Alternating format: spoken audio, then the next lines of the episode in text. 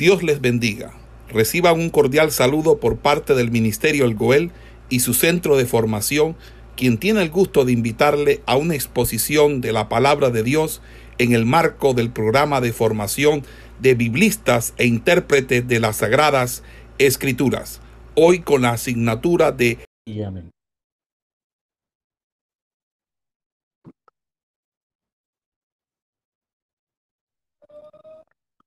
Bueno, la clase anterior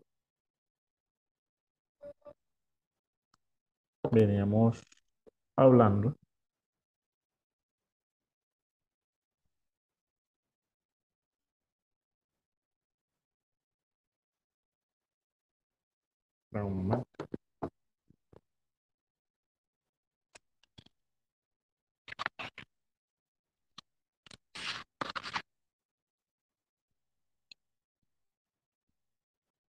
Veníamos hablando de la heterosis de los tiempos. Vimos el pretérito por el presente, el pretérito por el futuro, el aoristo por el pretérito perfecto.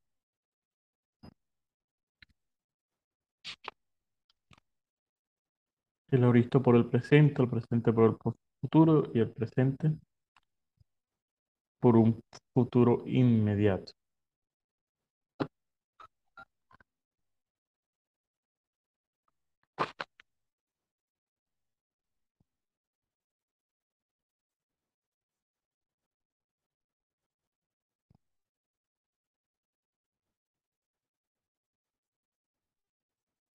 Hoy vamos a continuar.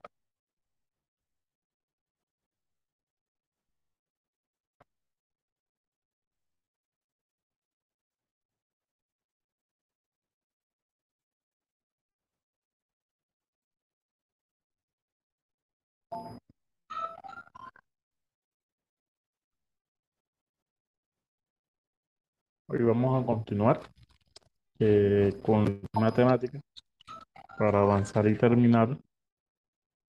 Es decir, que continuamos con la heterosis de los tiempos. Vamos a colocar acá. Heterosis de los tiempos.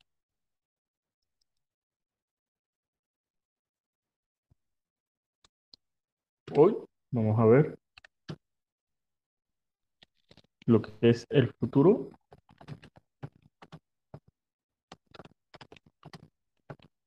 imperfecto por el pretérito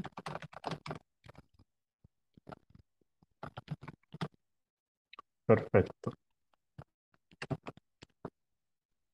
¿Quién investigó sobre lo que es el futuro imperfecto y lo que es el pretérito perfecto?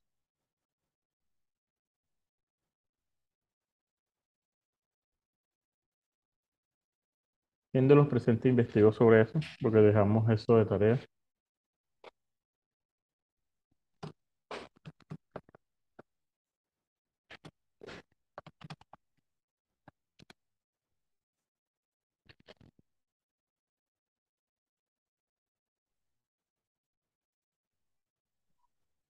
Dios le bendiga. Amén. Bueno, eh, el, futuro imperfecto bueno, es un tiempo verbal que indica de manera absoluta que algo existirá o sucederá con posteridad al momento de que se habla. Eh,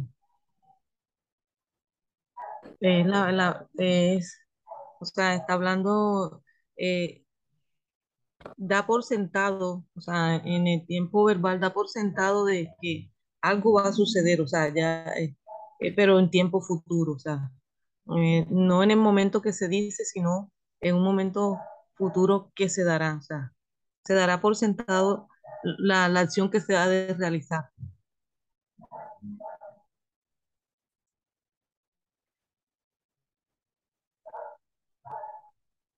Ok. Pocas palabras con tiempo verbal indicativo, con el que Sí, se, o sea, como- sí, con el un que se ejemplo, expresa un ejemplo, eh, yo voy mañana a hacer compras. O sea, yo doy por sentado que mañana voy a hacer esas compras. O sea, estoy diciendo que se va a cumplir.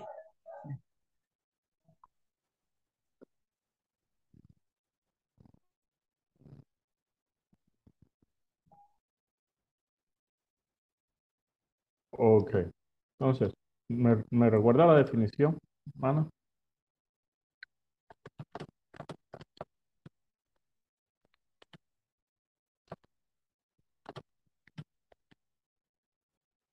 ¿Dónde se expresa qué?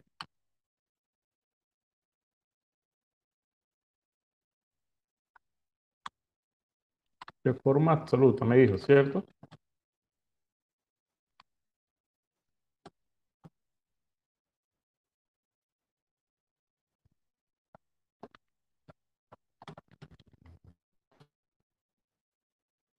Que algo, perdón, sí, tiempo verbal, tiempo verbal que indica que algo, de manera absoluta, que algo existirá o sucederá. Sí. Algo existirá o sucederá.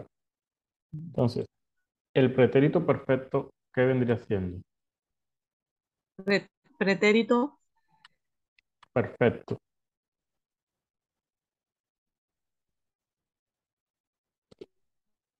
Bueno, ya le di.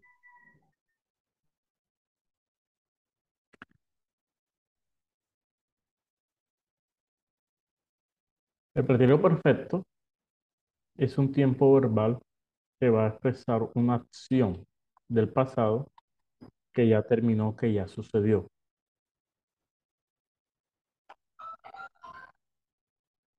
Amén, así es, sí, Y su señor. terminación se percibe anterior al momento en que habla. Es decir, que hay un cambio de tiempo, pero el futuro imperfecto por el pretérito de imperfecto se usa a veces en las Sagradas Escri- Escrituras, más que todo en el hebreo. Vamos a anotarle esto. Se usa en el hebreo cuando se da a entender que lo narrado, es decir, cuando, cuando, se, cuando el que está hablando da a entender que lo que está narrando es futuro,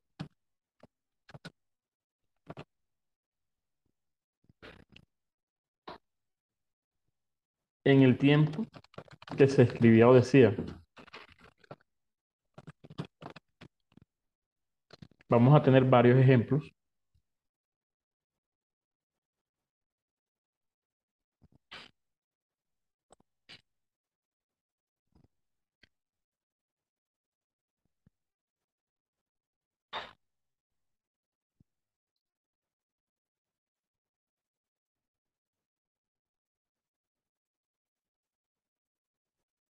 Entonces, lo voy a cambiar de color.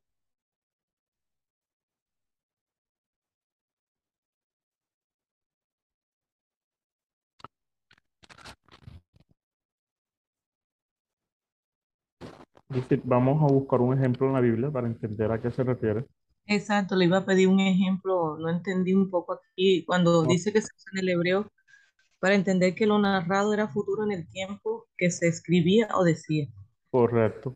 No se preocupe, ya vamos, vamos a verlo.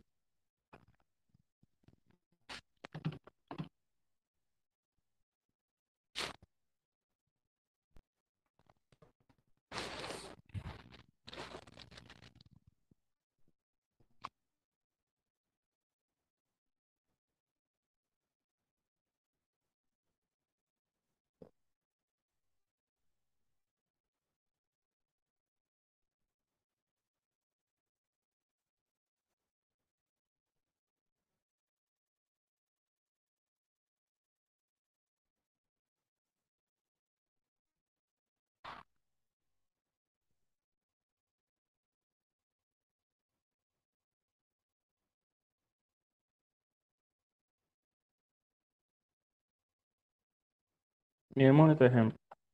Libro de Éxodo, capítulo 15, verso 5.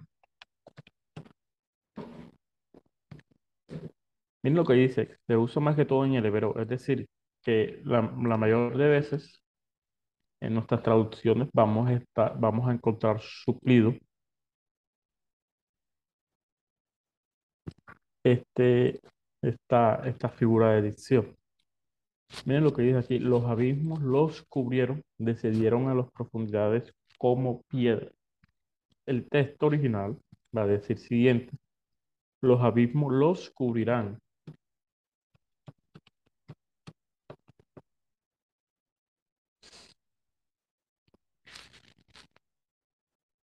Lo va a expresar el texto original. Aquí sucede algo. Y es que el futuro imperfecto por el pretérito perfecto se usa cuando se da a entender que lo narrado era futuro. Es decir, los abismos los cubrirán. Ahí está en un futuro imperfecto. Está hablando del futuro y que realmente sucederá. Pero no está hablando de cuándo sucederá. En el tiempo que se escribía o decía. Es decir, que en este tiempo, cuando el texto está hablando de que los abismos los cubrirán, está hablando de que en ese momento en que esta palabra salió, aún no había sucedido, pero había, había, había, o, o más bien,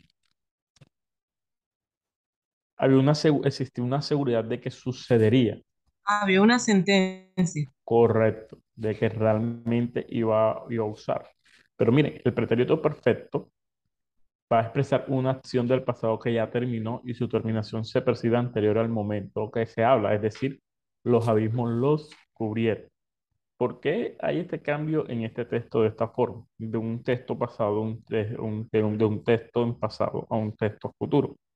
Esto se da para, para, para cubrir o para, o para narrar la sentencia de una forma más significativa. ¿En qué sentido?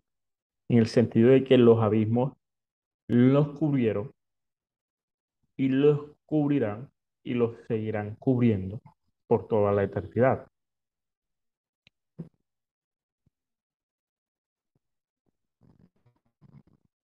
Es decir, que este cambio va a expresar ese hecho, no solamente de que sucederá, o tampoco de que sucedió, sino el hecho de que seguirá sucediendo. Es decir, los abismos seguirán cubriendo a los que decidieron, porque si leemos todo el texto, el texto va a decir lo siguiente. Echó en el mar los carros de Faraón y su ejército, y sus capitanes escogió, fueron hundidos en el mar rojo. Los abismos los cubrieron, descendieron a las profundidades como piedras. Está, está hablando de cómo Dios venció al ejército egipcio, pero también está expresando de que no hay salvación para ellos. Por eso, en, este, en, en, en esta figura, donde se da el futuro imperfecto por el pretérito perfecto, no sé, no, el cambio no, no significa un cambio sobre A o B, es decir, no significa un cambio sobre presente o pasado o sobre presente futuro, sino que más que todo significa un cambio, no, más que todo significa o va a expresar un significado de que este hecho realmente sucedió, pero a estos hombres que murieron aquí, que los abismos cubrieron, los siguen cubriendo y los seguirán cubriendo. Es decir, que no va a haber una terminación.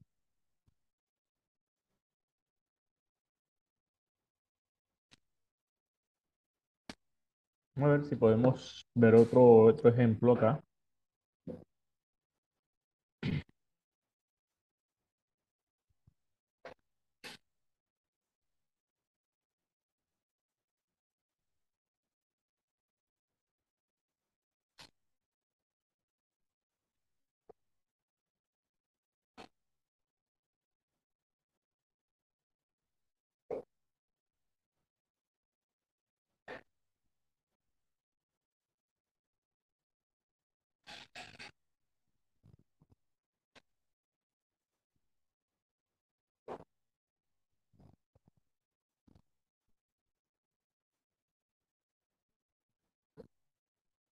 Vamos a ver este otro ejemplo. Jueces capítulo 5, verso 8.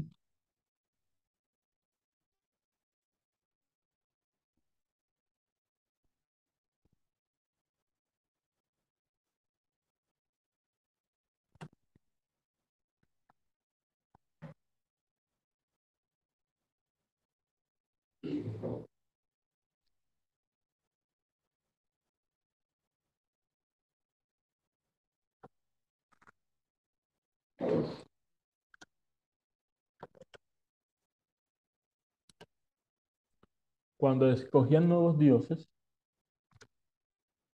la guerra estaba a las puertas. Se veía escudo o lanza.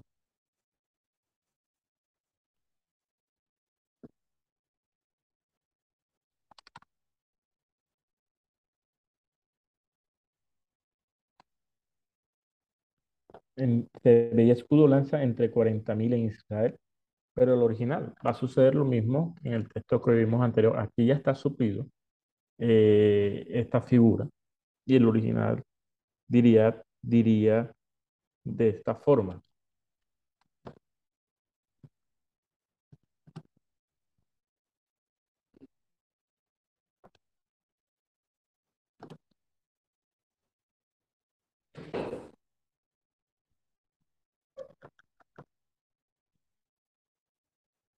¿Se da cuenta?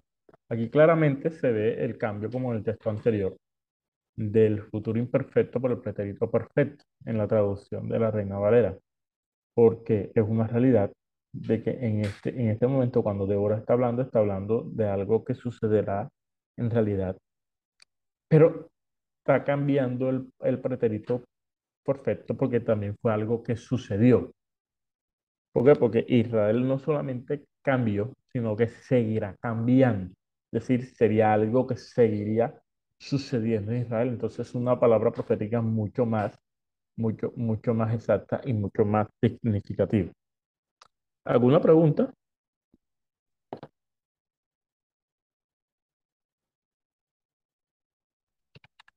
Pasamos a la segunda, a la, a la siguiente forma.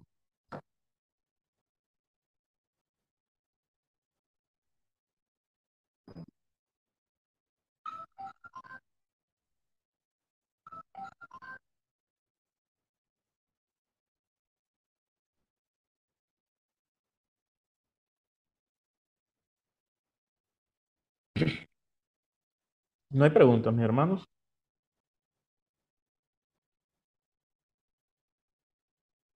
Ok. Continuamos. La siguiente forma, la siguiente figura sería el futuro por el presente.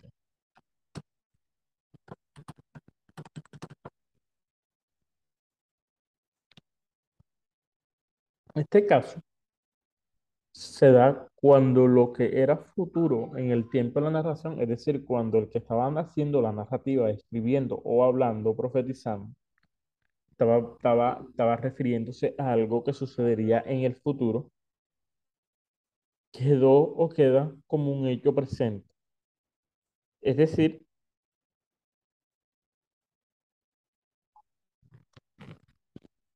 vamos a anotarle esto.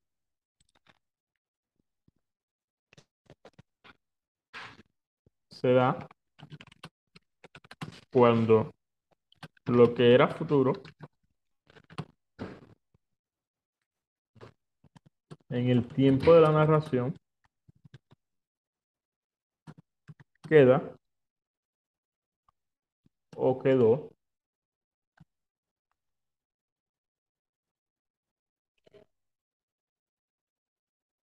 como un hecho presente. ¿Qué entienden ustedes por esto?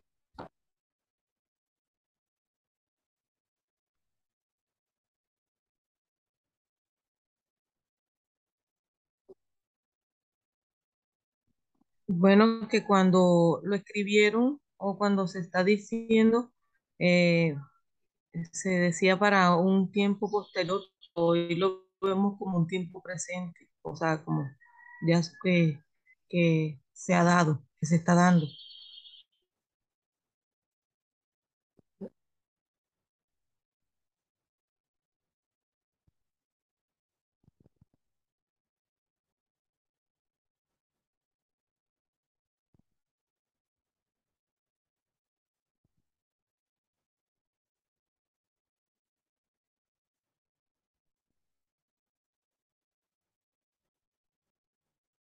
Okay.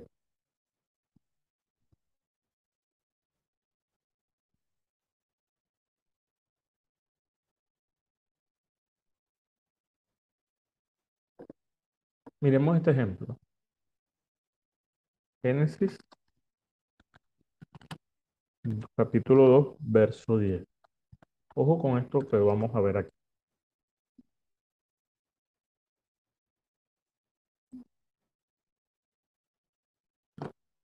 Y salía de un río para regar el huerto, y de allí se repartía en cuatro brazos. Mire, mire que nuestra traducción, este texto, está en qué, en qué tiempo verbal.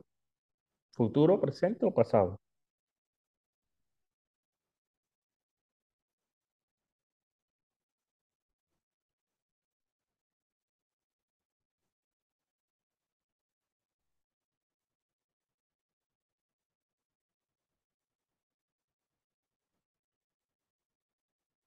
Tiempo presente. Está en presente, ¿correcto? Es decir, ya está suplida la figura de dicción como tal, está suplida acá. ¿Por qué? Porque acá en, en el texto original está usando el futuro por el presente. Entonces, ¿cómo? ¿Cómo sería el texto entonces? Si lo llevamos al, al futuro. Ah. ¿Cómo debería decir el texto? Y saldrá de, de Edén un río que regará el huerto y de allí se repartirá en cuatro brazos. ¿Será?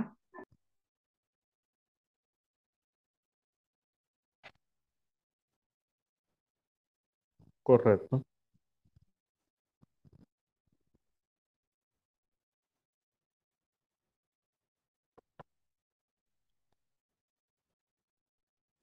Y saldrá de un de Edén un río para regar el huerto, y de allí se repartirá en cuatro brazos. Es decir, miren, aunque en la narrativa, en el momento se está narrando, se está hablando de un hecho futuro, porque se está hablando de la creación del huerto y la distribución del huerto. Eh, esto, como fue hecho por Dios, por el poder de por su palabra, en el, en el acto creativo de su palabra, no, no queda como un hecho a suceder en el futuro, sino se convierte en un hecho presente, un hecho que está es- que, que aunque, aunque se está hablando de un, de un futuro, es un hecho que está sucediendo en presente. ¿Por qué? Porque ya Dios lo, lo creó, lo creó en ese momento, en ese, en ese instante de la creación. Pero la narrativa va, lo, lo va, lo va a llevar nos, mm, de- en una figura donde aunque se está hablando de un futuro, se entiende que ese futuro está, está siendo utilizado por el tiempo presente para así, ar- para así darle referencia a la acción.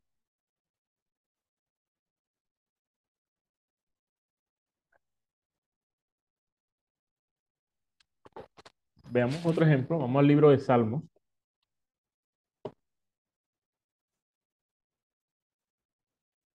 capítulo 1,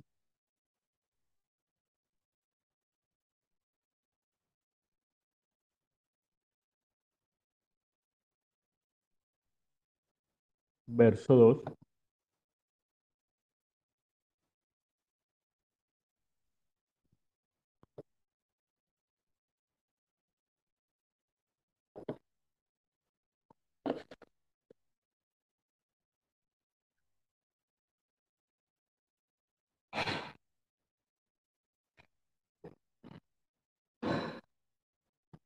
Salmos capítulo 1, verso 2. Dice el texto. No, que en la ley de Jehová está su delicia, y en su ley medita de día y de noche. Este tiempo está en qué? En presente, ¿no es así? Amén. Entonces sería, y en su ley meditará de día y de noche.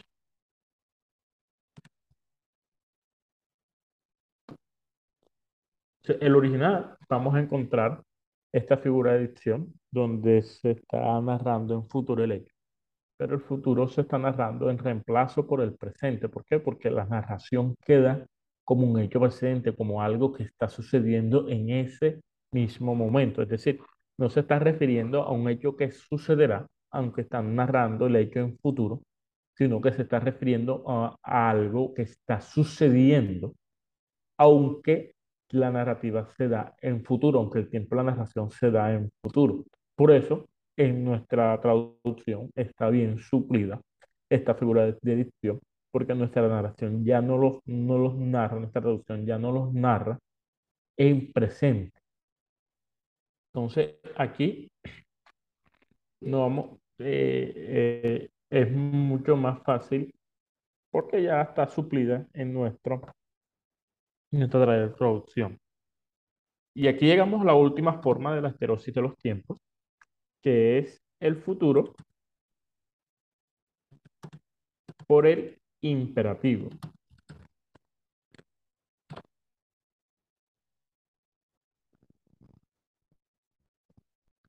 El futuro por el imperativo.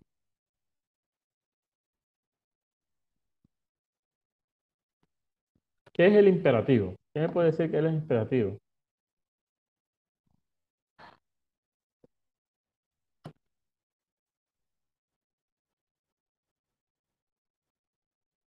Esto lo vimos la clase pasada. Es un modo gramatical que se usa para expresar mandatos, órdenes. orden, da una orden o impone. Correcto. Su nombre lo indica imperativo, es decir, un mandato, una ley, una orden, una solicitud.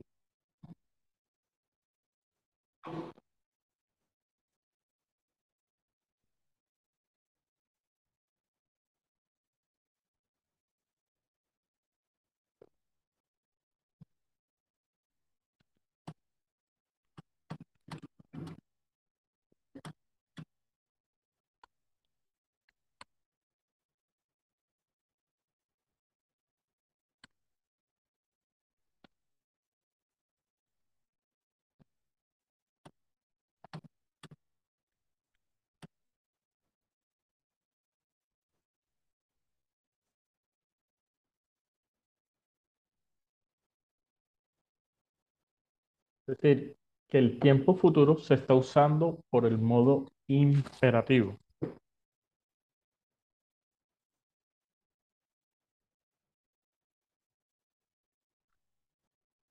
Este futuro imperfecto, lo que aquí estamos hablando no es del futuro como tal, sino del futuro imperfecto. Vamos a colocárselo entre paréntesis.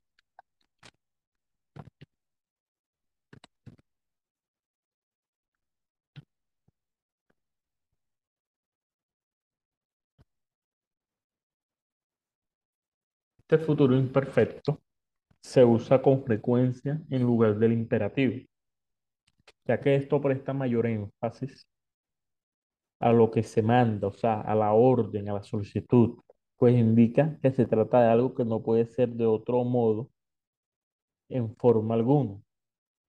Es decir, si leemos el decálogo, es decir, los diez mandamientos, ellos están usados, están escritos en este modo. Es un ejemplo muy significativo de este modo del futuro imperfecto por el imperativo. Porque si leemos, si leemos el original, ya, ya miramos el ejemplo, pero vamos a colocarle la definición para que le quede la definición aquí a todos.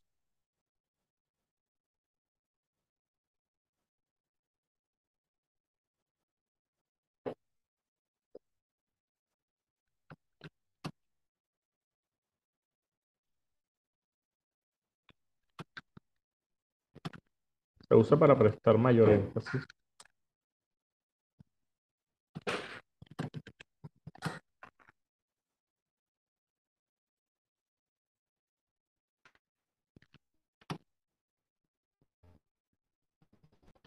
a lo que se manda.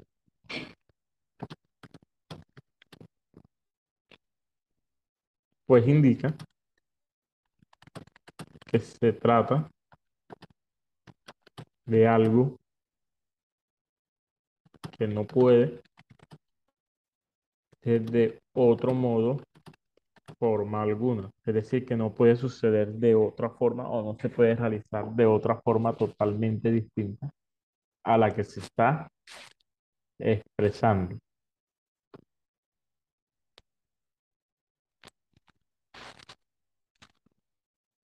Veamos un ejemplo. Libro de jueces.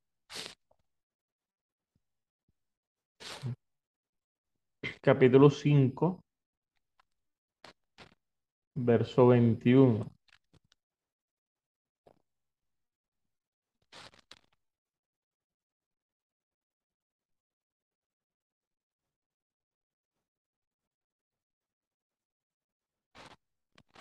Jueces 5.21. Esto va a decir,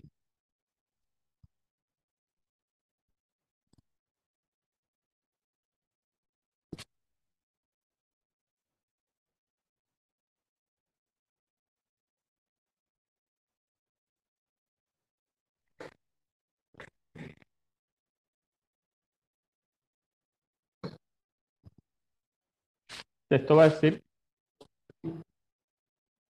no se lo copié, me faltó aquí la L. Los, bar, los barrió el torrente de Sison, el antiguo torrente, el torrente de Sison. Marcha, oh alma mía, con poder. Si leemos esa última parte del texto, marcha, oh alma mía, con poder. ¿En qué modo está, está, está escrito? ¿En modo imperativo o en modo futuro? Mm, presente, presente. Está en presente, pero también está en modo imperativo. Está dando una orden, no está, está dando una solicitud, está dando un mandato. El mandato se lo está dando al alma. Que marcha, oh alma mía, con poder. Es decir, que la ma- alma debe marchar con poder. Pero en el texto original aparecerá de esta forma.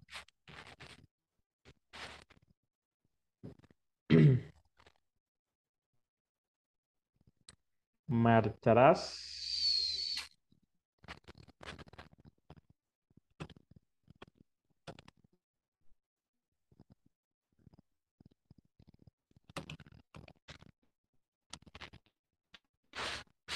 Marcharás, oh alma mía, con poder. O miren lo, lo interesante que es esto. Porque si uno le marchará, oh alma mía, con poder, uno entiende que se está hablando de, de algo que sucederá en un futuro. Pero al entender el énfasis de este, de este cambio, de esta figura del futuro por el imperativo, nos va a indicar no solamente que será algo en el futuro, será algo adelante, sino que también es un mandato. Es, eh, es decir, que mi alma marchará con poder y, y seguirá marchando con poder.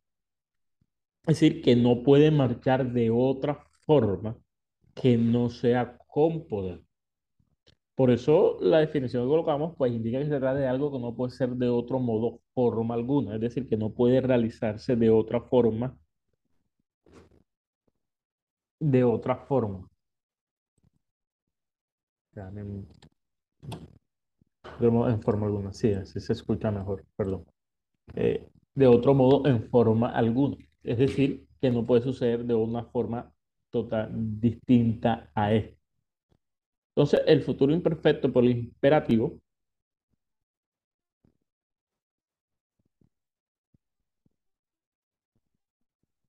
Pero también estas figuras, ustedes saben que la clase anterior les, le hablábamos, que aunque en el Nuevo Testamento se escribe en un idioma totalmente al hebreo,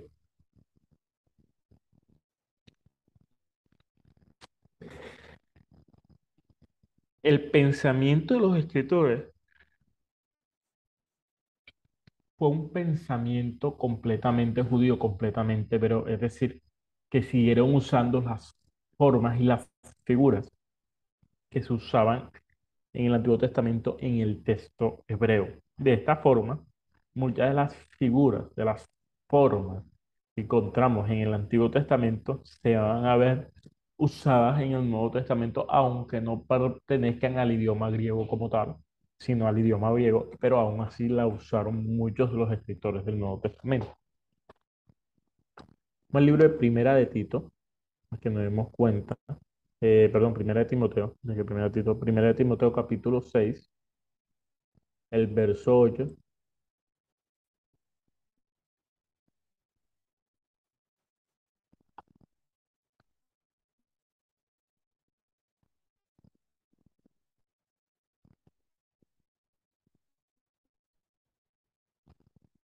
Mira lo que dice el texto.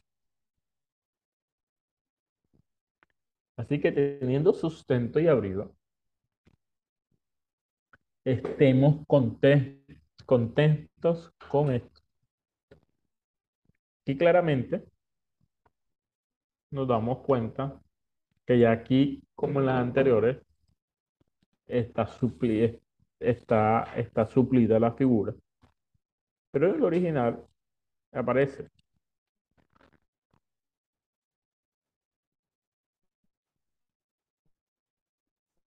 formas. Así que me volé la acá. Así que el original, el va a decir, así que teniendo sustento y abrigo, estaremos contentos con esto. Estamos hablando de un futuro imperfecto. Pero mire lo que va a decir el texto. Así que es, Así que teniendo sustento y abrigo, estemos contentos con esto. Ese estemos, aunque está hablando en tiempo presente, está hablando, está siendo usado de una forma imperativa. Es decir, que debemos estar contentos cuando tenemos sustento y, y abrigo. No tenemos que ponernos tristes porque no tengamos más de lo necesario, sino que nuestra, nuestro estado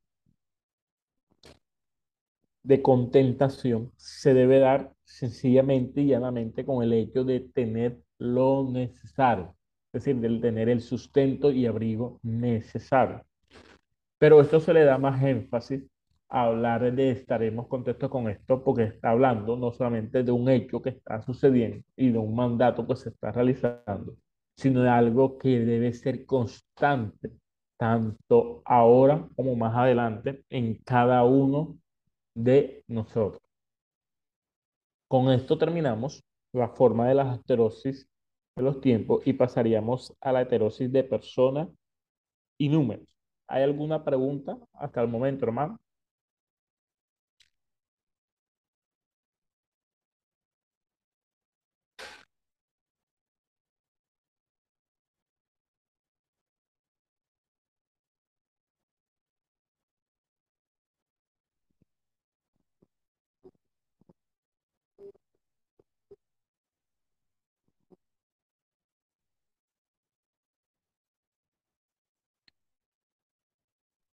Eh, profesor, lo que, lo que está escrito aquí lo va a dejar en el Signal para tenerlo.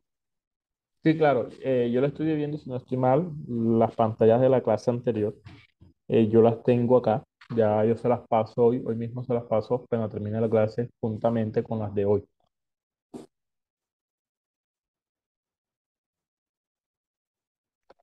Vamos a colocar los ejemplos de otro color. porque así creo que nos, nos enredamos un poco.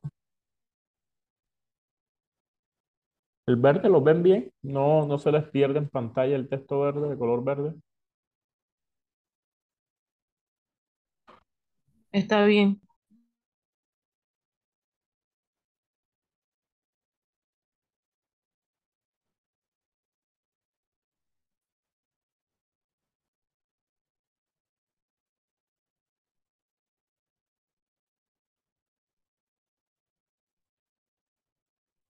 Ok. Quedaría entonces así. De esta forma terminamos la heterosis de los tiempos y pasamos a la heterosis de personas y números. Vamos a guardar. Listo. Vamos a crear la nueva pantalla y arranquemos. Heterosis de persona y número. o también puede ser verbo.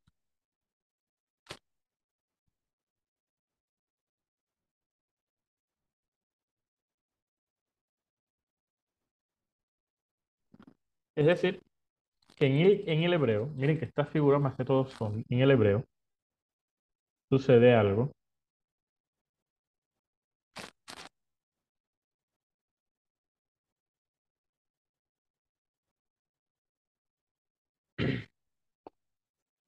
Que a fin de poner mayor énfasis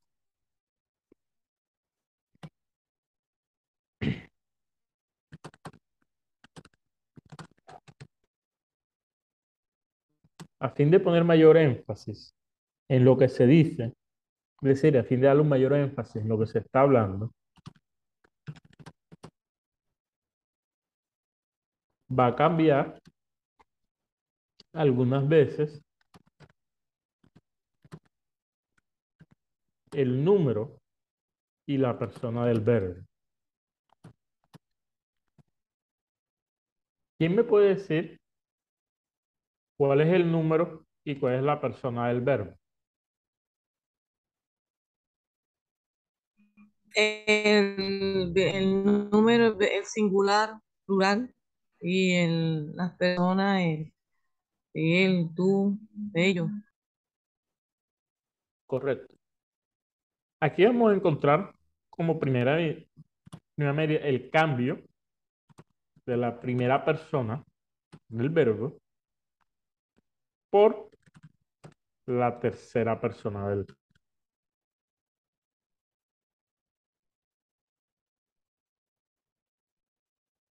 Miren lo que vamos a encontrar aquí. La primera persona del verbo.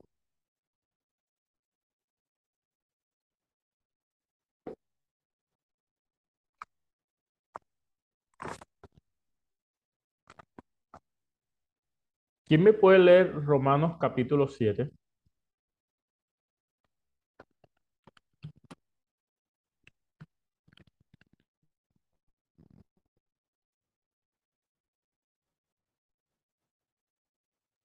Versículo.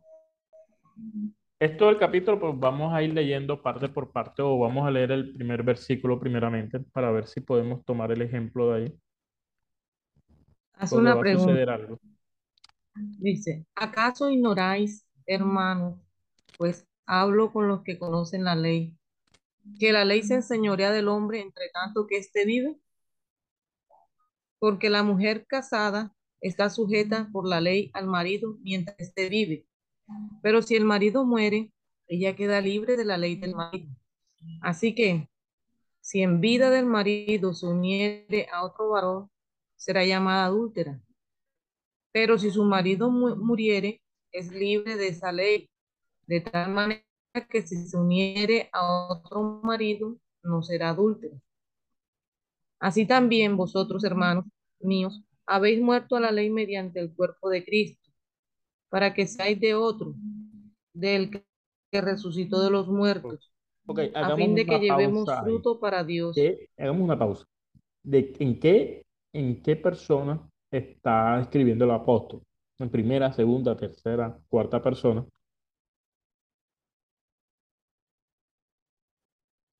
En primera persona. Está escribiendo en primera persona. Aquí va a suceder este cambio de la primera persona por la tercera. ¿Por qué? Porque aunque el apóstol está hablando en primera persona, está de una forma declarando lo que es una verdad con respecto a todos. Es decir, que está, hablando como si fuera una experiencia propia de él.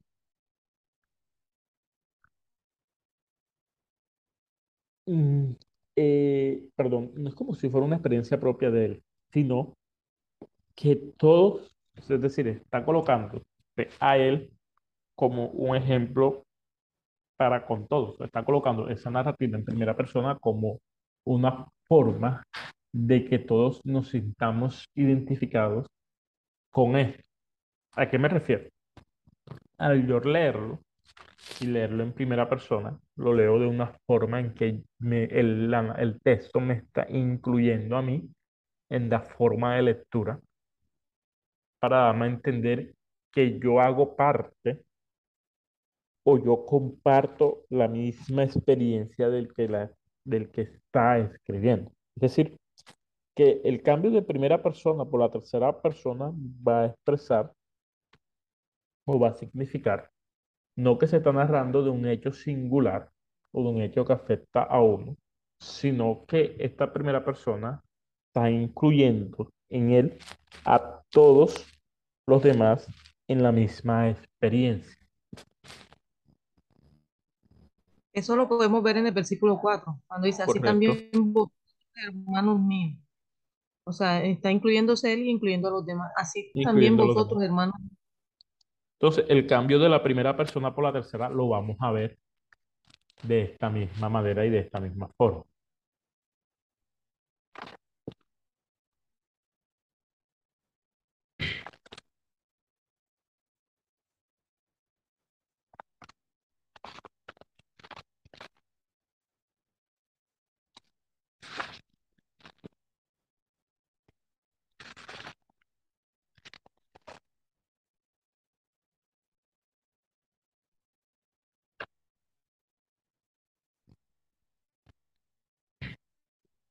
Ok.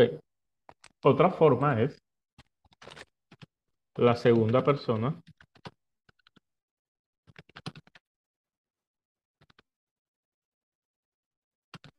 por la tercera. Miren que es- esta esterosis de persona y número va a ser más que todo de esta manera. No veo la necesidad de colocar la definición de primera, segunda, tercera persona porque creo que es algo que ya todos manejamos de forma, de una forma más, más completa. Como el libro del profeta Isaías,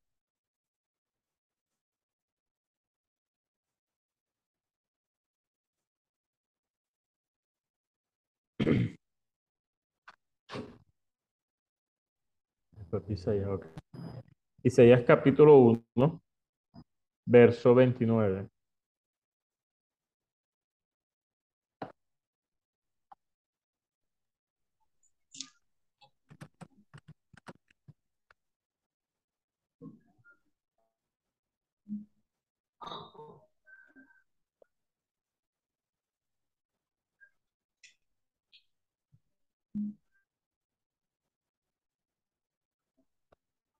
Isaías 1.29. Dice el texto.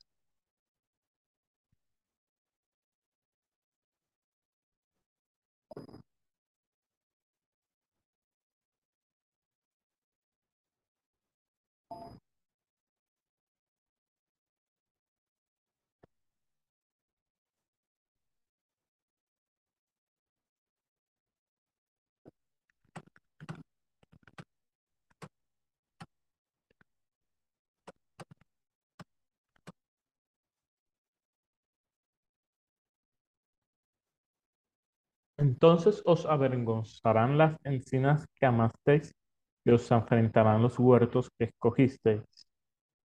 ¿En qué persona está?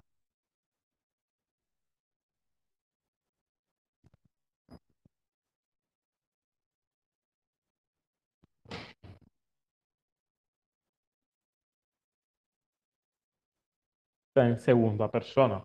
Amasteis. Entonces os avergonzarán las encinas que amasteis. Es decir, que amaron, que ustedes amaron. Sería, sería, sería, sería la forma correcta del cambio de la segunda por la tercera en, la, en, en, en el cambio. Es decir, que este, este súbito, este súbito cambio de persona, de persona, perdón, en, en, la- en el texto, va, va, va a significar o va a responder a que aquellos a quienes está dirigiendo el mensaje son culpables del mismo pecado. Por eso ya no se habla de voz de, de, de, de la tercera persona, sino que se hace el cambio a la segunda persona, porque los está incluyendo en el pecado que se O sea, está quiere aquí. La segunda persona del, sería la segunda persona del singular por la tercera persona del plural. amasteis, o decir tú amasteis, y cuando ellos, ellos os avergonzarán. De la, la segunda persona del singular a la tercera persona del plural. Sí, pero aquí no está suplida. Recuerda que aquí no está suplida. Esta es la tercera.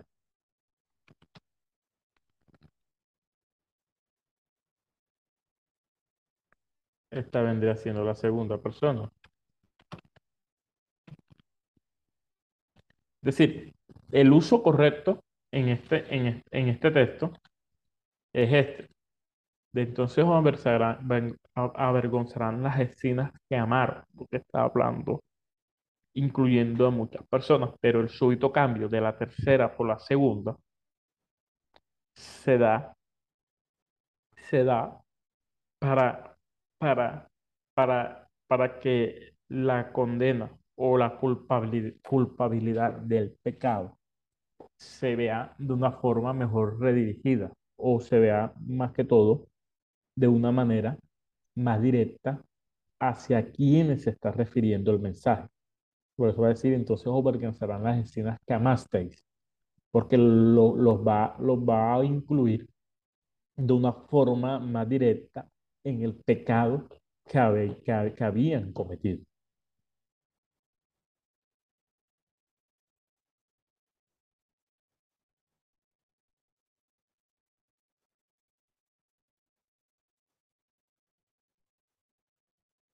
Miremos otro ejemplo.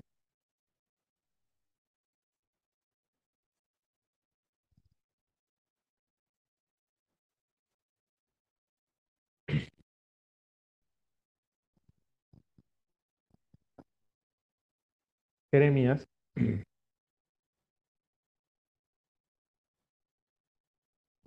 29,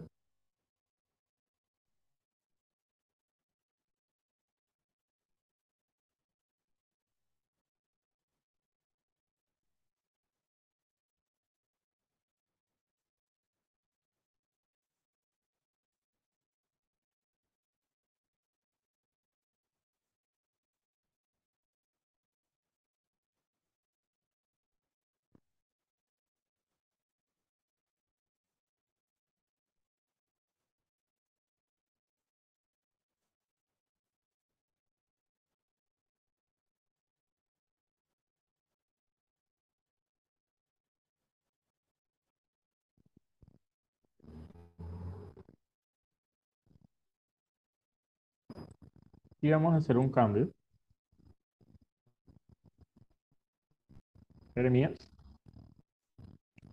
29, 19. El texto va a decir de la siguiente forma. Miren esto. Por cuanto no oyeron mis palabras, dice Jehová, que les envié por mis siervos los profetas desde temprano y sin cesar, no habéis escuchado, dice Jehová. Está esta, esta forma, este texto, no habéis escuchado. ¿En qué, en qué persona está? ¿En segunda o en tercera?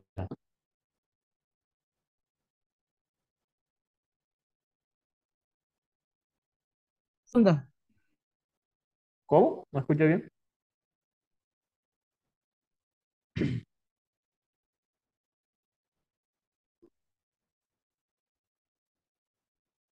Segun- segunda. Está en segunda, no habéis escuchado. ¿Por qué creen ustedes que funciona más en segunda y no en tercera persona? Va a pasar lo mismo que estábamos hablando acá. Al estar en segunda persona, se está incluyendo a- al objeto del mensaje, es decir, a quien se está dirigiendo en, en el mensaje como culpables de este hecho. Pero, ¿cómo sería si debería estar en tercera persona? Y no que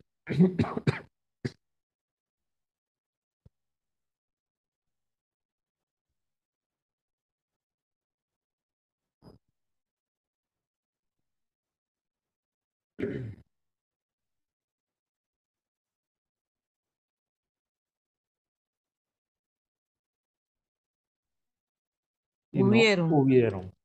Correcto. Si leemos el texto en tercera persona, miren que se, se le, se le quita la, la, la, de una forma, la veraz, no la veracidad, sino eh, el señalamiento directo del pecado al, al, al oyente.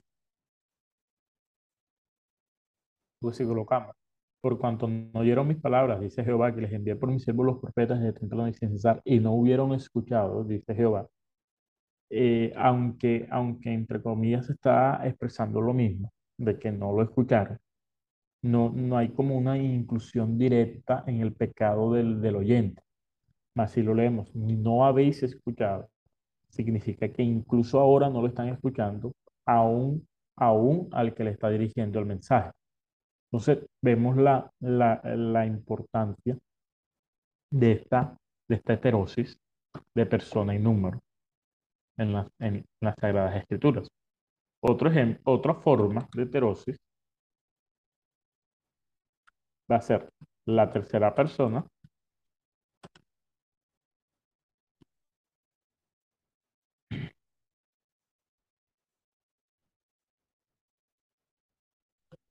por la primera o segunda persona.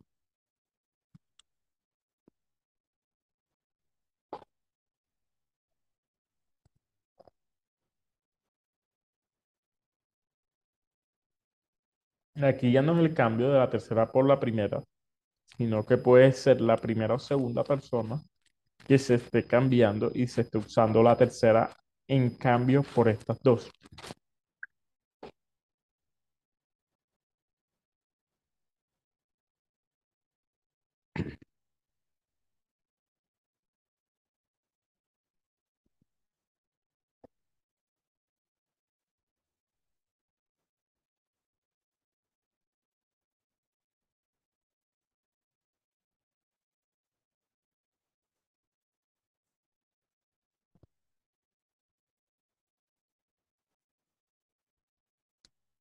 Génesis capítulo 49, verso 4. Miremos lo que va a suceder aquí.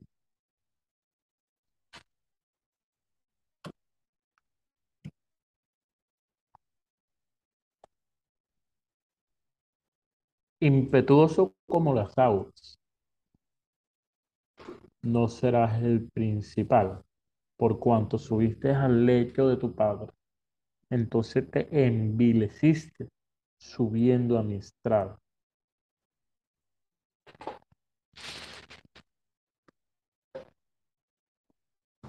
Esté subiendo a mi estrado.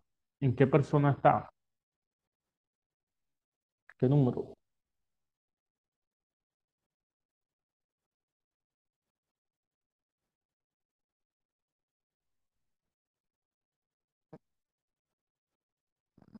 Está en la tercera, que él se está refiriendo a él.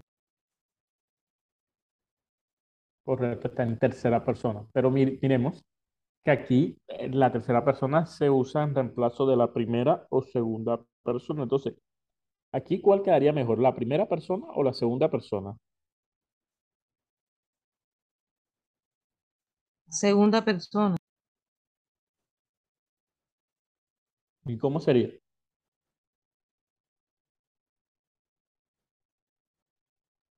Subiste. Correcto, subiste a mi estrado.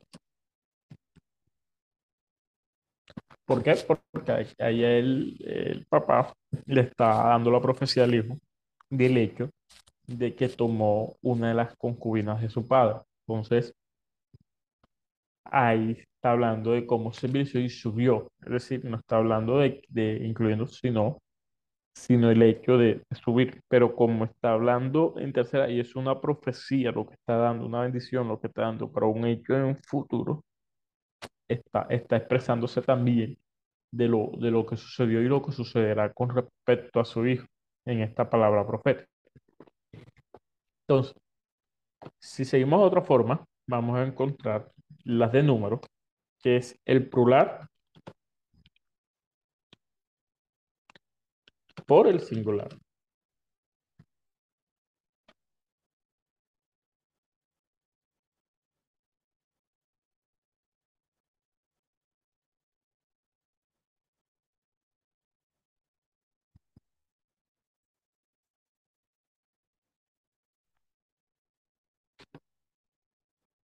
Vamos a ver para ver este texto. Número 22.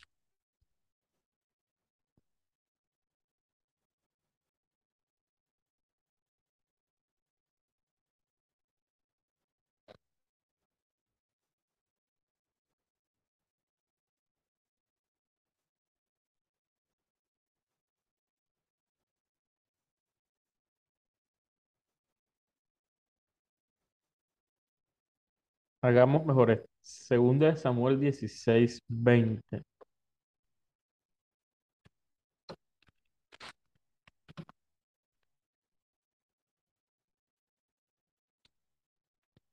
Miren.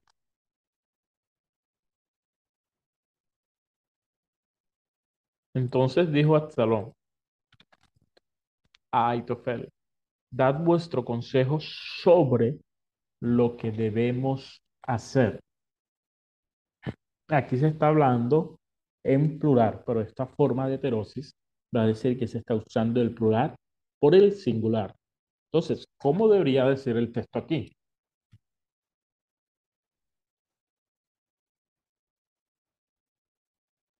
Di tu consejo.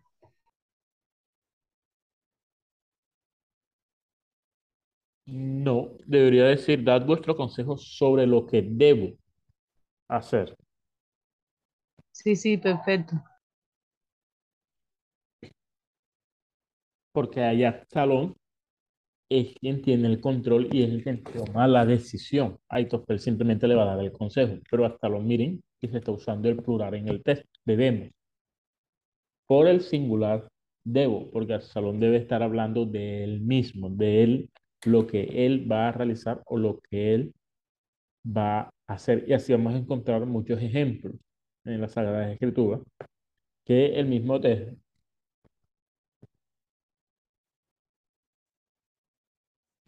Por ejemplo, vamos a ver en Daniel, el texto de Daniel lo podemos usar también.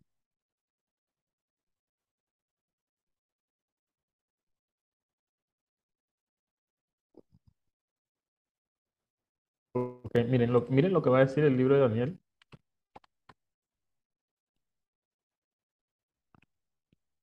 Capítulo 2, verso 36.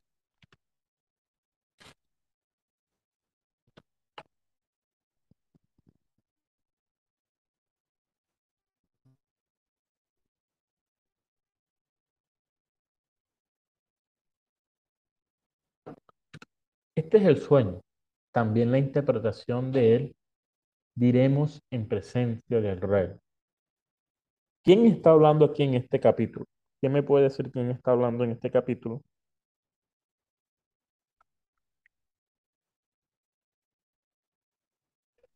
Daniel. Daniel. Daniel es el que está hablando en este capítulo, ¿cierto?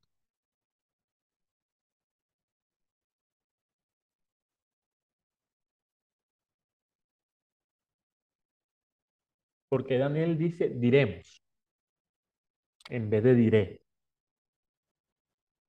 Por los amigos porque estaban con él. No, pero Daniel aquí está solo. Bueno, estaba representando a los amigos.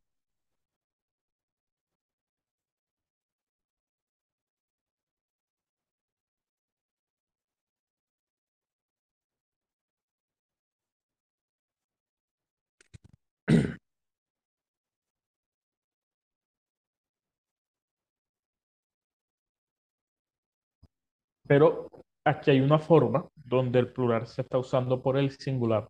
El plural aquí no se está expresando tanto por el amigo, sino porque la interpretación se la da Dios. Entonces, Él está incluyendo que no solamente Él es el que la va a decir, sino también Dios por medio de Él la va a decir. Entonces, se usa el cambio del plural por el singular de números en este texto. Pero la- lo correcto y, la, y, la y el texto correcto debería decir diré, porque Daniel está hablando en primera persona y está hablando de él, de, él en singular. Eh, ya la última forma de la heterosis de persona y número, vamos a encontrar el singular por el plural. Decir lo contrario. En lo anterior vimos cómo se está usando el plural por el singular. En este vamos a ver cómo se usa el singular por el plural. ¿Vamos bien, hermanos? Eh, veo que solamente me está participando la hermana María, la María Alejandra Figueroa. No sé los demás hermanos si están aquí conmigo. Sé que el hermano Pastor Eliezer está en una actividad, pero está atento. Pero los demás hermanos me gustaría escucharlos también.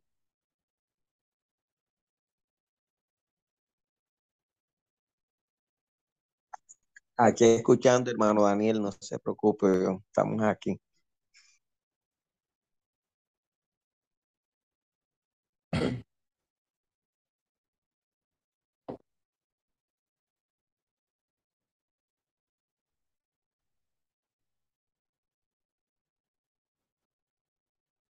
¿Quién más? Me gustaría escuchar a otro, pero otro hermano. Amén. Dios le bendiga, hermano Daniel. Aquí también Amén, estoy hermano. atento a la clase. Amén, hermano. Amén. Bueno, miremos el ejemplo singular por el plural. Números 32, 25. Va a decir lo siguiente. Y hablaron los hijos de Gad y los hijos de Rubén a Moisés diciendo, tus siervos harán con mi señor como mi señor ha mandado. Miren que aquí está en plural el texto y hablaron, pero el original va a estar colocado de la siguiente manera.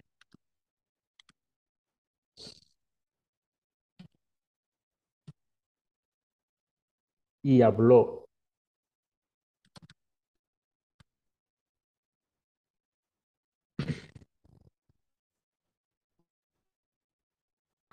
Y habló los hijos de Gad.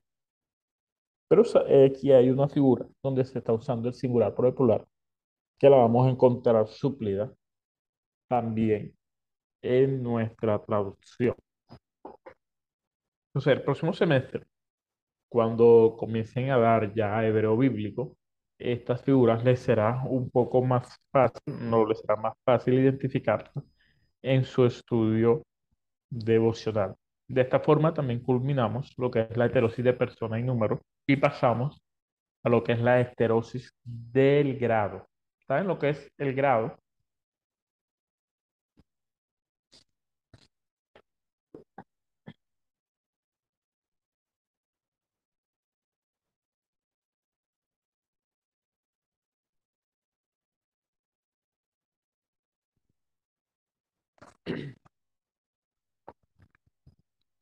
Habla de grado, grado, habla de valor de cantidad, ¿no?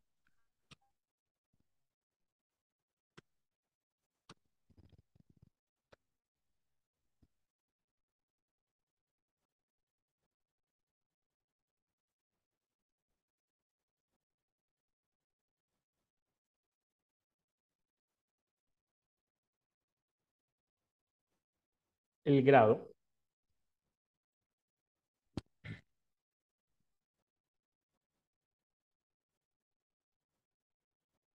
van a expresar la intensidad de las cualidades, o más que todo, sí, van a expresar la intensidad es con las que se dan las cualidades de los objetos o de las personas.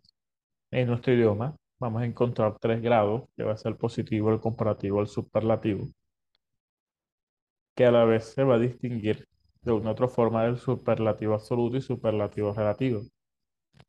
Pero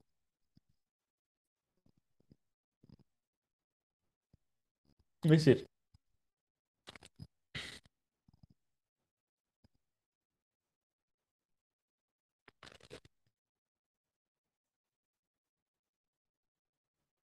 por ejemplo, el grado positivo en nuestra, en nuestro idioma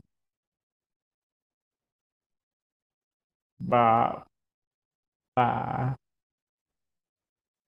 a expresar una cualidad de forma neutra. Por ejemplo, eh, el cuarto es grande. Eso es un grado positivo. Un grado comparativo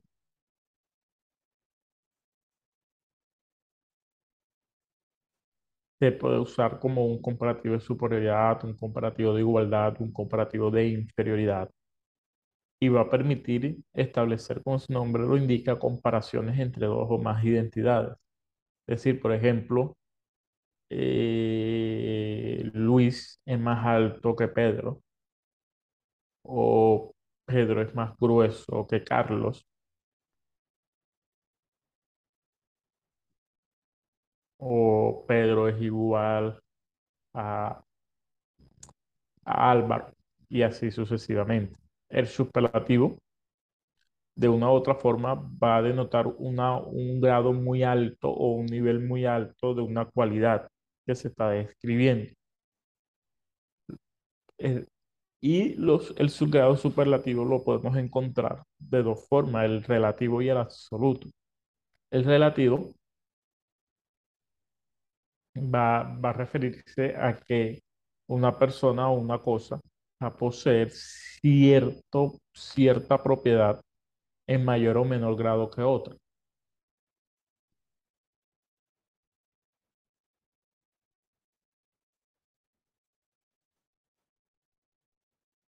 Por un ejemplo, Carara es la corredora más rápida o Carolina es la corredora más lenta y así sucesivamente. El superlativo absoluto va a describir si el relativo va a decir, va a decir que posee cierta propiedad mayor o menor grado que otra, el absoluto va a describir un grado muy alto de una cualidad sin establecer ninguna comparación. Es decir, el superlativo relativo, el grado superlativo relativo, va a establecer una comparación, pero no, no, no, no en, el, en, el, en, la oración no va a estar escrito con quién se está comparando. Por ejemplo, a decir yo que Luis es, es el más rápido, lo estoy comparando con el resto de personas, pero no estoy especificando a nadie. Simplemente estoy, estoy dando un grado de que él es más rápido que los demás. Pero el absoluto, si yo digo, Luis es rapidísimo, simplemente estoy diciendo que es más rápido de todos, pero en la oración no estoy expresando ninguna, ninguna, ninguna comparación.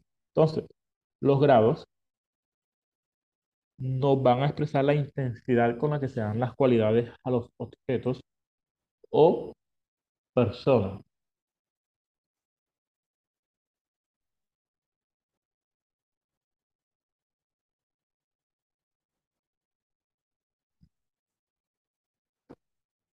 Entonces vamos, vamos al, digamos ya a la materia como tal,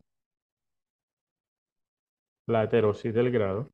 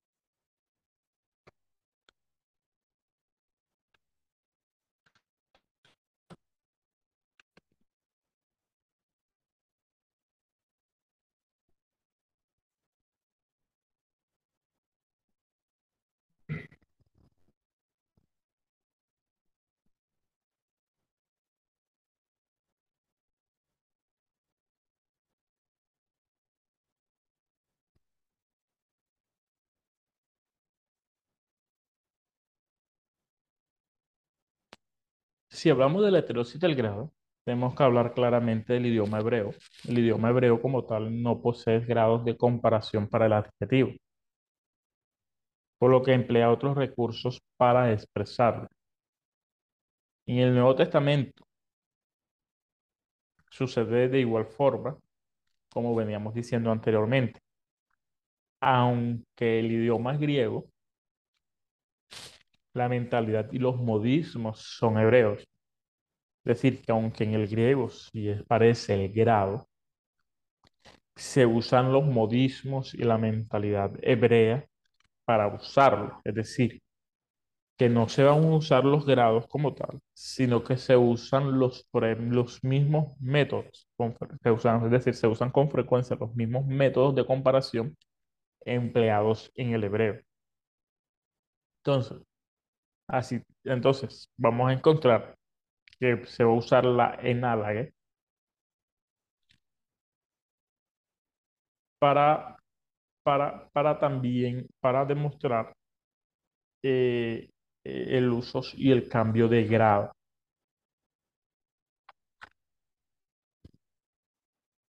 Para el uso y el cambio del grado.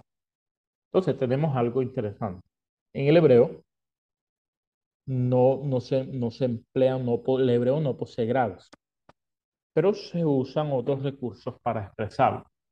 El griego sí los posee, pero como la mentalidad y los modismos son hebreos en el texto bíblico, eh, no van a usar con frecuencia los grados del griego, sino que van a usar los métodos de comparación utilizados en el hebreo. De esa forma, vamos a tener tanto en el Antiguo como en el Nuevo Testamento los mismos métodos de comparación para referirse al grado dentro de la gramática y dentro del texto. Como primera medida vamos a encontrar el positivo por el comparativo.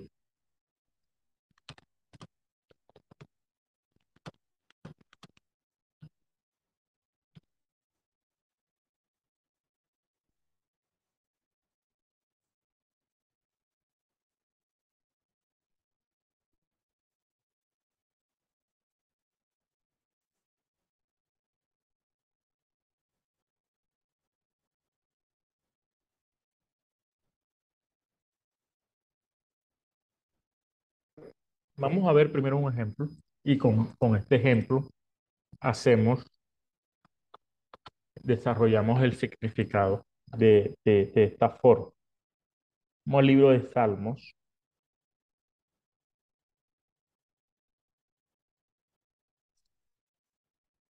Ciento dieciocho.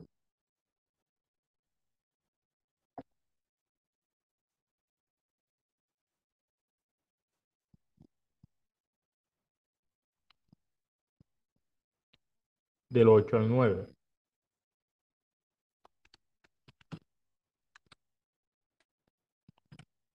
Miren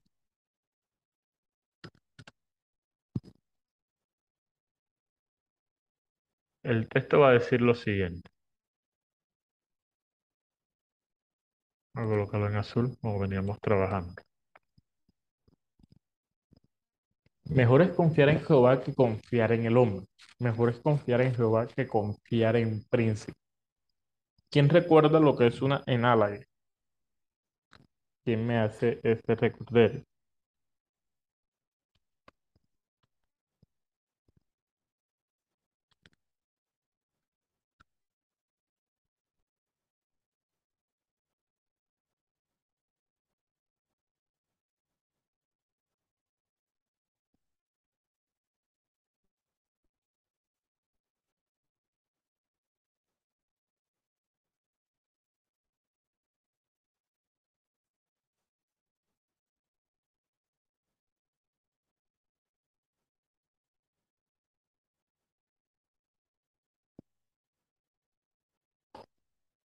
Miren lo que sucede aquí. En el cambio del positivo por el comparativo, se va a usar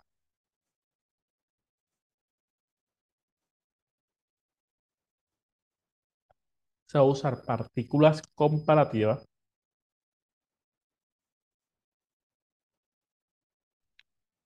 para expresar un cambio en el sentido o cuando hay una comparación en otro sentido. Porque mira, mejor es confiar en Jehová que confiar en el hombre.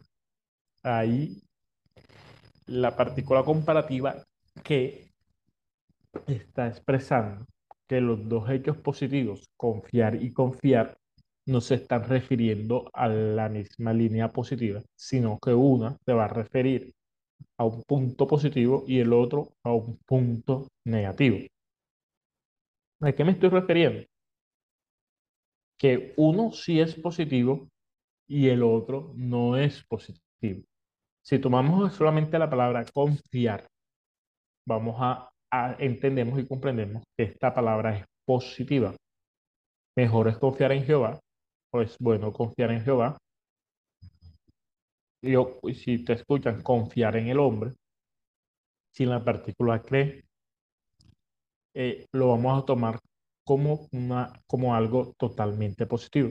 Pero la partícula que nos va a dar un punto de comparación donde el positivo cambia a una comparación con el negativo. En este caso, mejor es confiar en Jehová y no confiar en los hombres. Mejor es confiar en Jehová y no confiar en los príncipes. O mejor es confiar en Jehová y el que confía en los hombres es digno de maldición. Es decir, podemos, podemos entender que con esta partícula que vamos a tener el uso comparativo que nos está queriendo dar el texto para referirse que uno es mejor que el otro. Es decir, Jehová es mejor que el hombre, Jehová es mejor que los príncipes.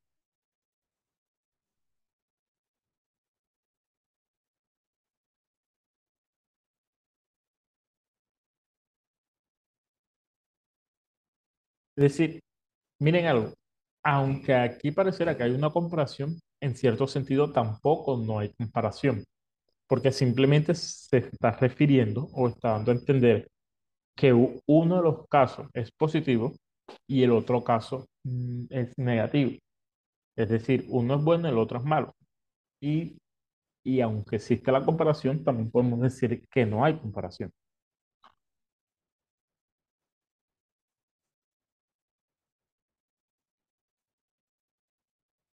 ¿Alguna pregunta? Ahí sí hay comparación. Ahí, a decir Jehová, eh, están comparando Jehová con el hombre o Jehová con los. Correcto. Es Por la partícula que. Por la partícula que. Hay una comparación.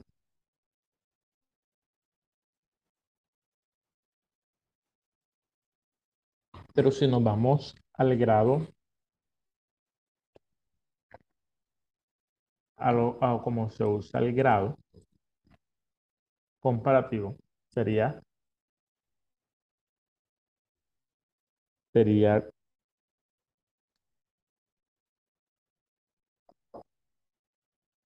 el grado positivo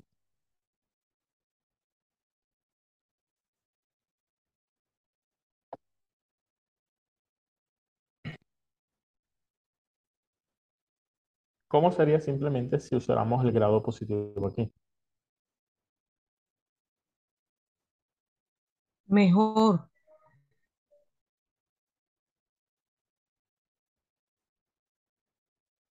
Correcto, mejor es confiar en Jehová.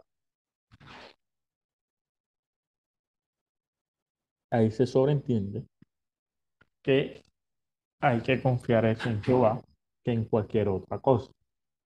Pero el comparativo nos va a llevar a hacer la comparación de la confianza puesta en Jehová y los hombres y la confianza puesta en Jehová y los príncipes. Por ejemplo, vamos a buscar otro texto.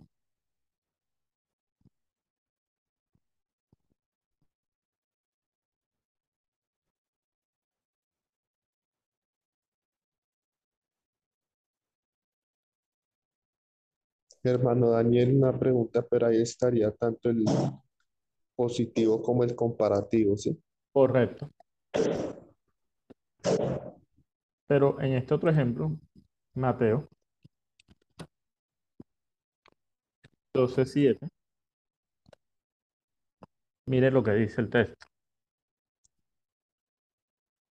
Y si supieses qué significa misericordia quiero y no sacrificio, no condenaréis a los inocentes.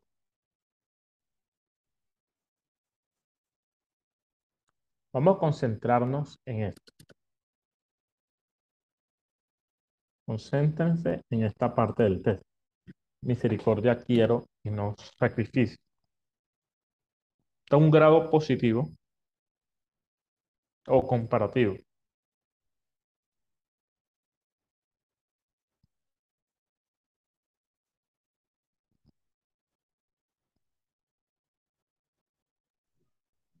Ahí está positivo.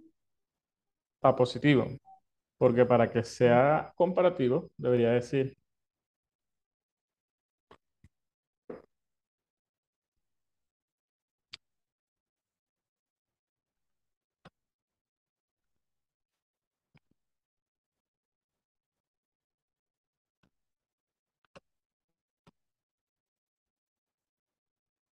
es lo que en realidad quiere decir el texto. Lo que significa misericordia quiero y no sacrificio es que la misericordia es mejor que el sacrificio. Entonces se usa el grado positivo por el comparativo. Entonces, cuando encontramos las partículas que y nos va, nos va, nos está dando una referencia a una comparación entre misericordia y sacrificio. Es decir, si Dios quiere la misericordia y los sacrificios se ofrecen a Jehová, quiere decir que la misericordia es mejor que el sacrificio.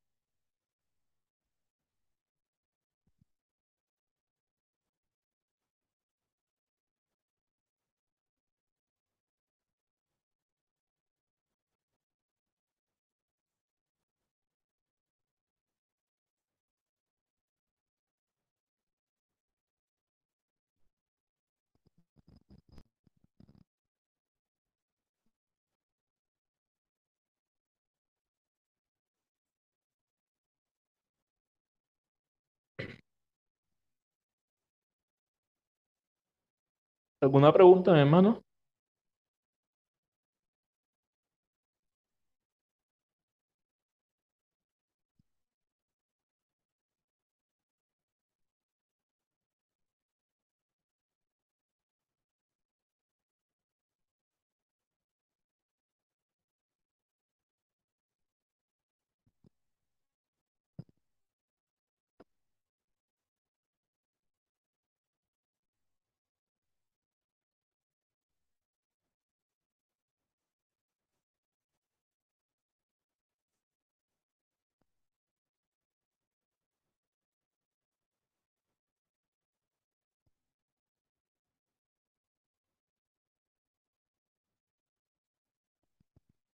Miremos otro ejemplo para ver si aclaramos un poco más el tema. Lucas 18, 14. Dice el texto. Os digo que este descendió a su casa justificado antes que el otro. Porque cualquiera que se enaltece será humillado y el que se humilla será enaltecido. ¿Qué encontramos aquí en el texto? Una comparación. Correcto. Hay una, hay un acto comparativo. ¿De quién con quién? Del altivo con el humilde. El humilde. Es decir, uno fue justificado y el otro no. No fue justificado. Si nos damos cuenta, esto nos lleva, esto nos lleva a entender algo en la parábola. Que a veces nos centramos, en esta parábola más que todo, nos centramos en el hecho de la oración. Pero aquí no, el escritor no se está centrando en la oración, sino que este grado de, compara de este grado comparativo encontramos, aunque parece como primera medida positivo, pero entendemos que hay una comparación de uno y otro. Porque un grado positivo es que este descendió a su casa justificado antes que el otro. Está hablando de que este fue justificado antes que el otro y suponiendo o nos da a entender que el otro también fue justificado. Pero el hecho comparativo que no está diciendo que el otro fue justificado, sino que el otro no fue justificado. Si nos quedamos simplemente con el texto, os digo que este descendió a su hasta justificado antes que el otro, aunque vemos y comprendemos que hay una comparación, asumimos en el texto que el otro también fue justificado, sencillamente que este fue justificado antes. Pero esta heterosis del grado nos va a dar a entender que aquí no se trata de lo positivo, sino se trata de que hay un, grado comparativo en que uno sí y el otro no. Es decir, uno fue justificado y el otro no fue justificado. Entonces, esta parábola, mm, aunque toca el tema de la oración, su punto principal o su objetivo principal es la justificación. Es como unos sí pueden ser justificados y otros no pueden ser justificados. Si avanzamos, vamos a encontrar el grado positivo por el superlativo.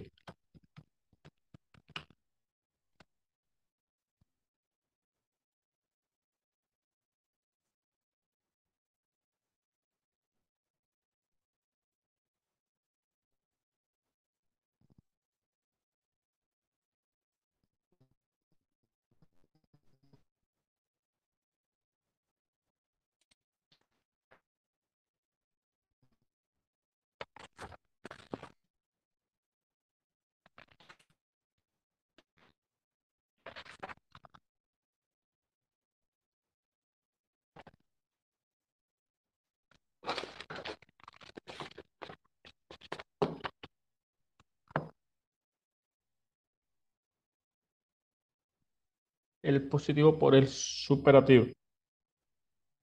¿Cuál es el superlativo? ¿Qué me recuerda lo que hablamos ahorita del grado superlativo? ¿Qué va, qué va a denotar el grado superlativo? Que es muy grande, muy Es algo grande. Va a denotar un nivel muy alto de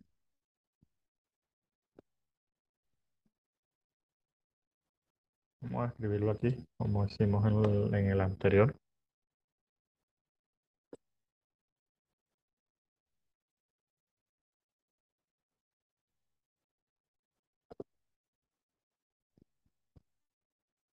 Superlativo va a deno- denotar un nivel muy alto de la, de la cualidad que describe, es decir, que vamos a encontrar el texto en positivo, pero la cualidad que se está describiendo va a estar descrita en un nivel mucho más alto.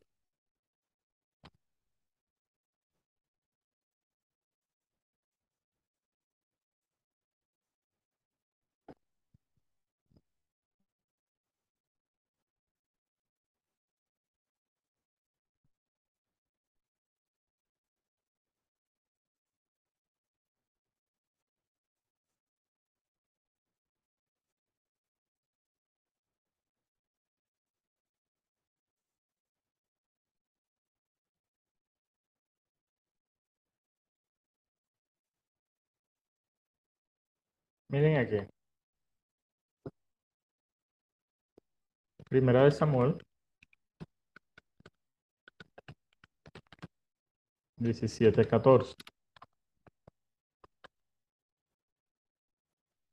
Esto va a decir,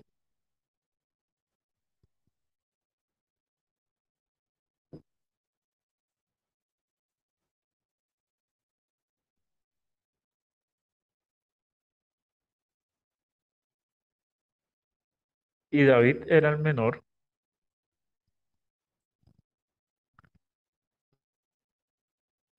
hicieron pues los tres mayores a Saúl. El texto original va a decir lo siguiente, y David era el pequeño,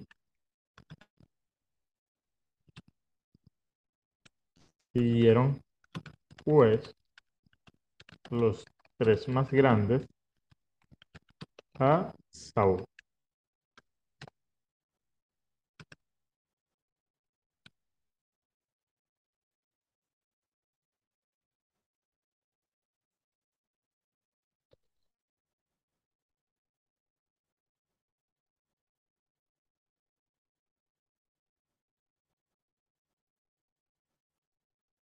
El grado superlativo sería como, como, como lo tomaríamos en el texto, que es, y David era el menor, y eran pues los tres mayores a Saúl.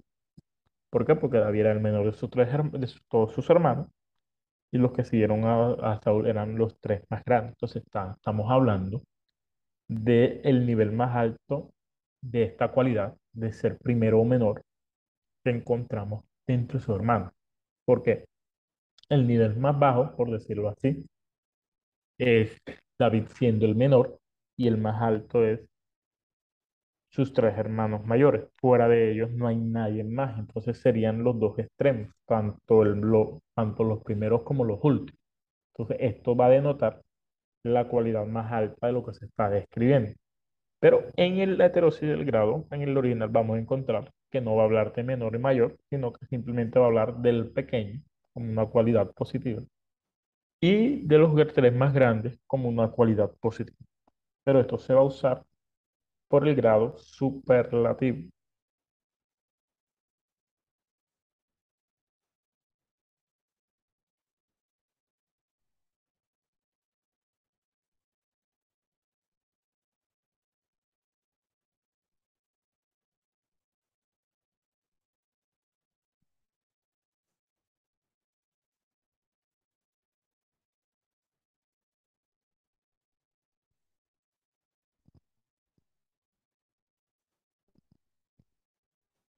Creo que este queda más claro que el anterior,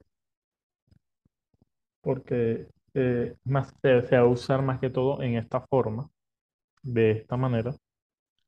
Vamos a encontrar también el grado comparativo por el positivo.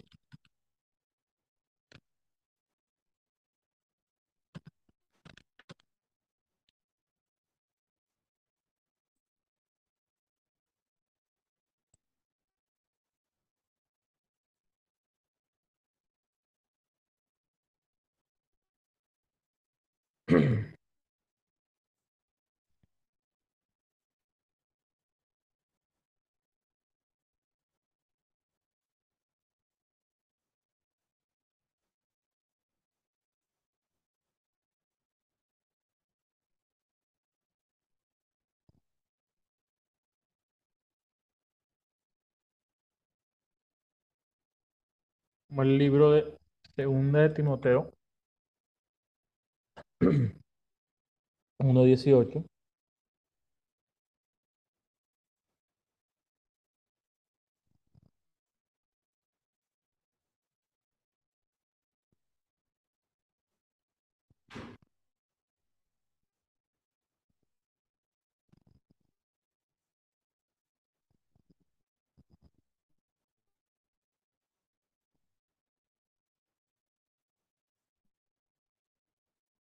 Segunda de Timoteo 1.18 va a decir lo siguiente.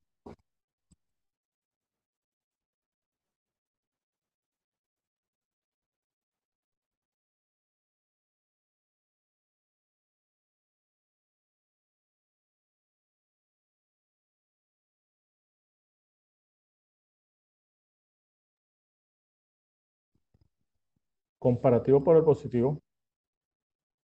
Concédale el Señor que haya misericordia cerca del misericordia cerca del Señor en aquel día. Y, cuán, y cuánto nos ayuda en Éfeso, en Éfeso, tú lo sabes mejor. Ese tú lo sabes mejor. cuánto- y cuánto nos ayudó en Éfeso, tú lo sabes mejor. ¿Es un grado positivo o comparativo? ¿Quién me ayuda?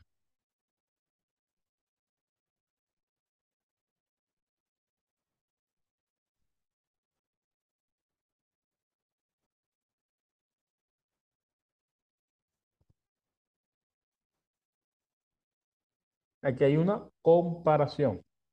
El hecho de que tú lo sabes mejor, se está comparando el, lo que sabe a quién se está refiriendo el mensaje y lo que conoce el escritor. Entonces hay una comparación del conocimiento de ambos. Pero aquí se está usando el comparativo por el positivo. Una forma también de corregir o de reemplazar esta figura sería, tú lo sabes bien.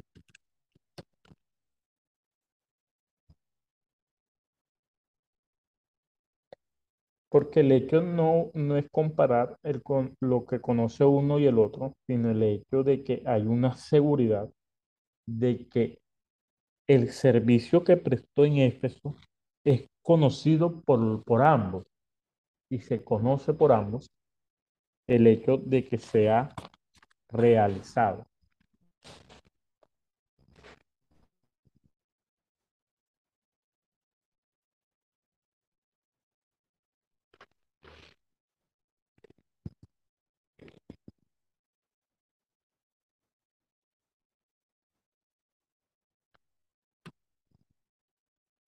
Otra forma es el comparativo por el superlativo.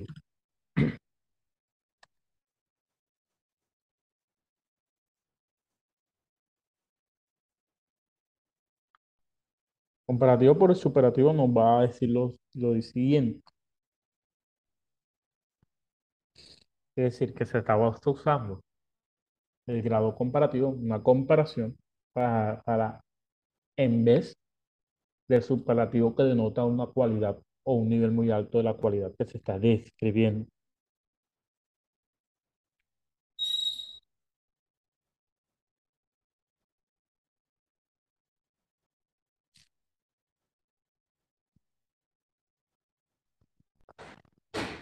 Buscar un ejemplo.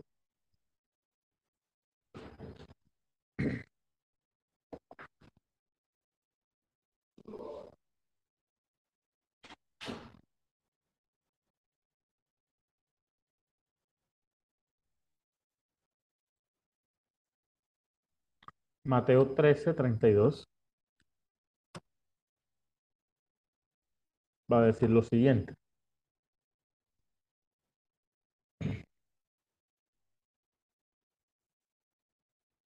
El cual a la verdad es la más pequeña de todas las semillas.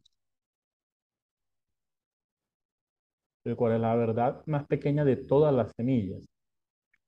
Pero cuando ha crecido es la mayor de las hortalizas y se hace árbol de tal manera que vienen las aves del cielo y hacen nidos en sus camas.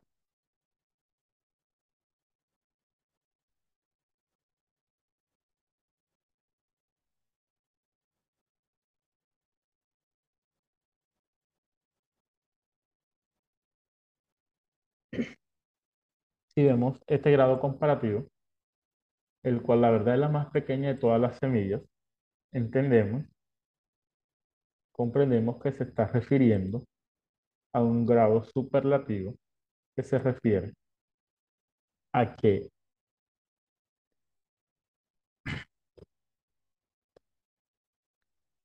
la cual la más pequeña todas las semillas que el hombre siembra en los campos.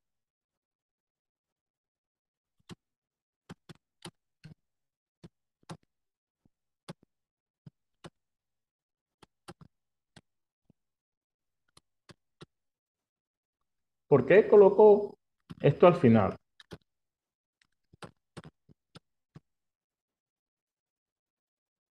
¿Por qué coloco esto al final? Que el hombre siembra en los campos. Porque este grado, de, esta expresión de que el hombre siembra en los campos, nos va a dar el grado superlativo de que tan pequeña es la semilla, es esta semilla que se está sembrando. Es decir, no simplemente se trata de una semilla pequeña, sino que es la más pequeña de todas las semillas. Entonces, acá vemos simplemente que aunque se está dando a entender lo mismo, ah, pero se está dando a entender de una forma comparativa, el grado superlativo nos va a dar una cualidad mucho más o nos va a ampliar la cual, esta cualidad de una manera mucho más significativa. Igual, es la mayor de las hortalizas. Entonces, aquí ya hay ya está el grado superlativo, pero acá se está expresando simplemente en una forma comparativa. Pero el superlativo nos va a aclarar qué tan grande es esta cualidad o qué tan o qué nivel más alto es la cualidad que tiene. En este caso, es la más pequeña de todas las semillas que se puedan sembrar en el campo.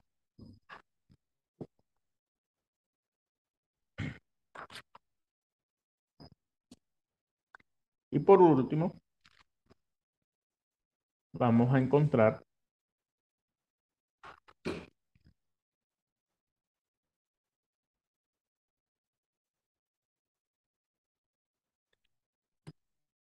el superlativo por el comparativo.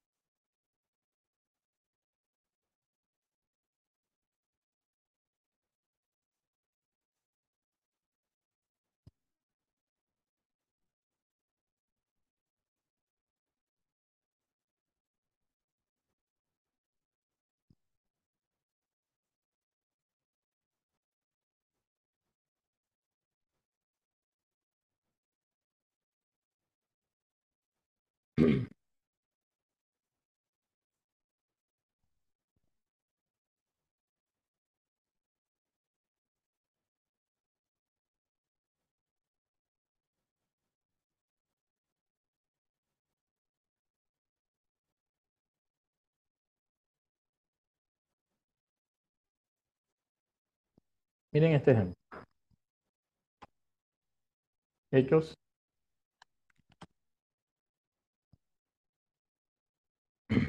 25.2. Dice lo siguiente.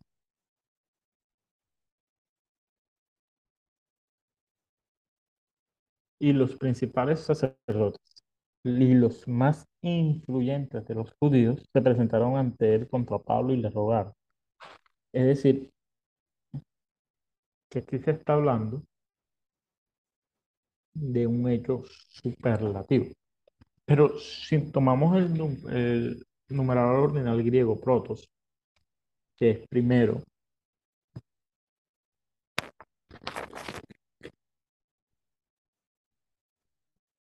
es decir, que para entender más que todo este caso superlativo por el comparativo, tendríamos que analizar de una u otra forma más que todo el, el texto griego, ya que el numerar protos, que va a significar primero, lo podemos tomar en el original griego como un grado superlativo y tendremos entonces casos de superlativos por comparativos en cada uno de estos textos. Pero es solamente si tomamos este número, este, este ordinal griego protos de esta forma o de esta manera. Entonces, el grado superlativo por el comparativo, eh, para poder tomarlo de una y otra forma, como un cambio de uno y otro, eh, hay que tomarlo más que todo en el original griego y más que todo con el numeral ordinal griego protos. Vamos a escribirlo. Porque si vemos este texto, así como lo encontramos, vamos a encontrar aquí es un grado superlativo. Pero ¿de qué otra forma podría ser el comparativo aquí? Pues se está hablando de los más influyentes y los principales. El, aquí el grado comparativo sería de los principales sacerdotes con los que, con los que no son principales en el sacerdocio y de los judíos influyentes con los judíos que no son influyentes, los cuales se presentaron contra él, contra Pablo y les rogaron. Entonces, el comparativo aquí se realizaría de esta manera y de esta forma. Pero no sería muy claro, no, no estaría muy claro si no lo tomáramos eh, como si no tomáramos el numeral ordinal griego protos, que va a significar primero, como un grado superlativo para poder hacer, la, para poder hacer el cambio del superlativo por el comparativo. Entonces, mi hermano, ya con esto terminamos la heterosis del grado. Nos quedaría para la próxima clase la heterosis del número y la heterosis del género. Y terminaríamos lo que son las la figuras de edición que implican cambio de heterosis. E, ingres, e ingres, ingresaríamos a la hipélago. Con esto, eh, ya me gustaría que por favor estudiaran un poco más sobre el número, género y todo esto para poder tener una, una clase mucho más, mucho más, más, más avanzada. Sé que estamos un poco atrasados porque por cuestiones mías de salud se ha perdido, hemos perdido clases, pero ya sé, sé que la clase anterior, eh, perdón, no, la clase anterior no, sé que ya en otras asignaturas han terminado, han terminado clases. Entonces, eh, estoy conversando acá para ver si puedo tomar esas horas en la semana, es decir, ya no sería, ya no daríamos esta semana solamente los viernes, sino también diría- daríamos clase en otro día distinto. Ya algún docente que no le esté dando para, para poder cubrir las horas que me hacen falta por darles en esta materia. Entonces, por favor, les pido que estén full pendientes a lo que se escribe en el grupo para ver qué día no me, nos pueden entregar para, para poder cubrir las horas que me hacen falta cubrirles a ustedes en la, en la asignatura. Bueno, mis hermanos, no les quito más tiempo. Ya llegamos hasta aquí. Que el Señor los bendiga, que el Señor los guarde y que la paz del Señor los acompañe a cada uno.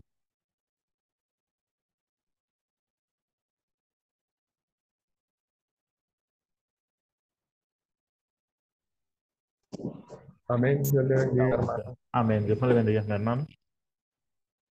Amén, Dios les bendiga.